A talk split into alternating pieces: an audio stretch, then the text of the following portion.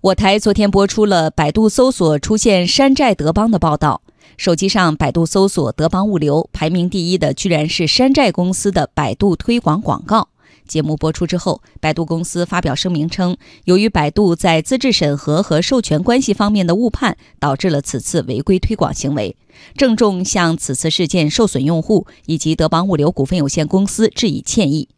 该如何防止类似事件重演呢？来听央广记者李行健、见习记者刘晨龙的报道。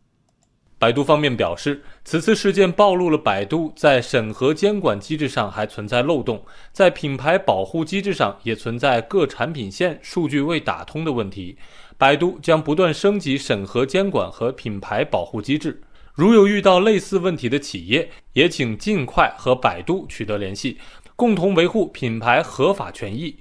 对此，悦城律师事务所律师岳深山分析，尽管在此次事件中，百度下线了山寨德邦，但仍应更主动地承担处理其他类似情况的责任。他们应该是有自己的一个查的一个程序，从公司注册的名称啊，从他提供的这些证明文件呀，从广告的内容啊，链接的这个图面的这种显示啊，那这应该是很明显的能够看出来，可能会涉及到一些侵权或者是搭便车的这种情况。